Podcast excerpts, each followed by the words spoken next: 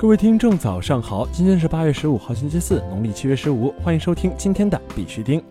以下是昨天行情，截止到昨天晚上十八点，根据 Coin Market Cap 数据显示，全球数字货币市场总市值为两千七百九十八亿七千零八十三万美元，二十四小时成交量为五百四十六亿五千五百零二万美元。比特币报一万零五百六十八点三五美元，较前一天跌幅为百分之六点七二；以太坊报二百零七点零七美元，较前一天跌幅为百分之一点一九。昨天的恐慌与贪婪指数为十一，前天为四十五，等级由恐慌转为极度恐慌。目前来看，BTC 经过持续的回调，地价已经偏离五日均线较远，再度大幅下杀的可能性不大。整体来看，BTC 日线仍处于一万四千美元高位与七千五百启动点的大三角区间内震荡。在这里呢，必须天还是要提醒各位，投资有风险，入市需谨慎。相关资讯呢，不为投资理财做建议。以下是新闻播报。今日头条：澳大利亚大型零售商接受比特币支付。八月十三号消息，澳大利亚零售商 Independent Grocer of Australia 允许人们在网络购物时使用比特币支付所有杂货。该零售商在整个澳大利亚大约有一千四百个零售点。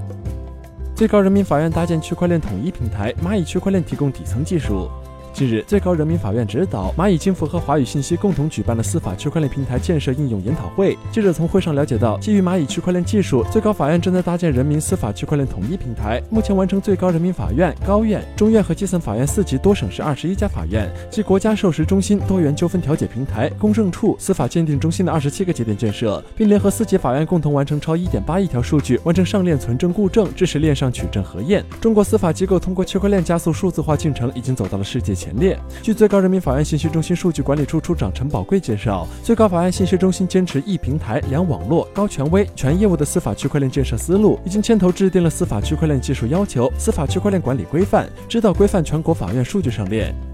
国内新闻：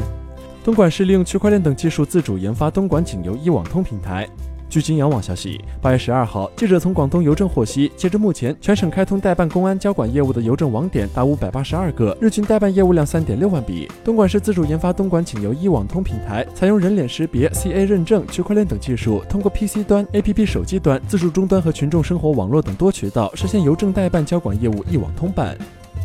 重庆市两江公证处将基于区块链技术的知识产权保护公证服务平台。据人民网消息，八月十三号，重庆市两江公证处在两江新区揭牌成立，将为有需求的单位或个人提供优质高效的公证法律服务。重庆市两江公证处将积极融入大数据时代洪流，搭建并运行基于区块链技术的知识产权保护公证服务平台，深入参与电子商务，开展在线公证办理，打造二手房公益平台。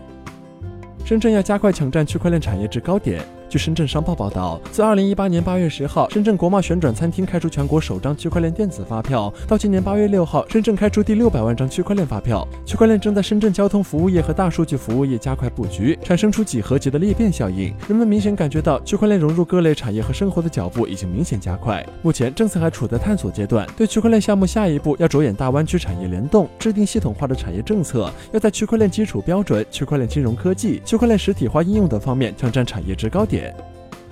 雄兵资本成立一亿美金交易所产业基金。雄兵资本官方消息，雄兵资本调整组织构架，并成立一亿美金交易所产业基金，由了得集团提供劣后资金支持，计划投资服务十五到三十家交易所，并且深度参与服务支持，协助他们成为一流交易所。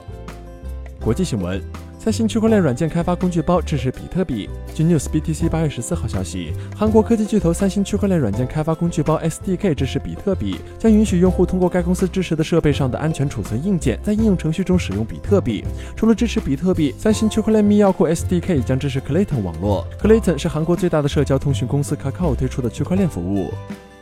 巴克莱银行不再与 Coinbase 交易所合作。据 CoinDesk 消息，巴克莱银行不再与加密货币交易所 Coinbase 合作。这些人士表示，虽然 Coinbase 以英国 Clearbank 银行作为替代，但这一变化间接给交易所的用户带来了不便。巴克莱将位于旧金山的 Coinbase 与英国的快速支付系统连接起来，使用户能够立即在交易所提取和存入英镑。合作关系的结束扰乱了 Coinbase 对 FPS 的访问，这耽误了英国客户的存取款时间。不过，由于 Coinbase 与 Clearbank 的新关系，这种情况只是暂时的。预计 Clearbank 将在第三季度恢复 Coinbase 的 FPS 接入。离岸人民币对美元应声收复七关口，比特币一度失守一万一千美元关口。八月十三号晚，中共中央政治局委员、国务院副总理、中美全面经济对话中方牵头人刘鹤应约与美国贸易代表莱特希泽、财政部长姆努钦通话。中方就美方拟于九月一号对中国输美商品加征关税问题进行了严正交涉，双方约定在未来两周内再次通话。商务部部长钟山、中国人民银行行长易纲、国家发改委主任宁吉喆等参与通话。截至目前，离岸人民币对美元应声收复七关口，日内涨幅不超过一千点，黄金与比特币均出现下跌，比特币一度失守一万一千美元关口。独行侠球队宣布接受比特币支付。据记者 Jeff Espan 的报道，独行侠球队已经宣布，他们将会接受比特币付款的方式，这让独行侠成为了 NBA 第二支接受比特币支付的球队。球迷们即日起可以通过 BitPay 来购买球票和线上商品。据悉，国王是 NBA 最早接受比特币付款的球队。好了，今天的必须听新闻播报就到这里。更多区块链资讯呢，请关注我们的微信公众号 b i x u t i n g 下划线，也就是必须听的拼音加上一个下划线。喜欢的大家点赞收藏，记得分享给身边的小伙伴哦。最后呢，感谢各位听众的支持，祝大家度过美好的一天，我们明天见。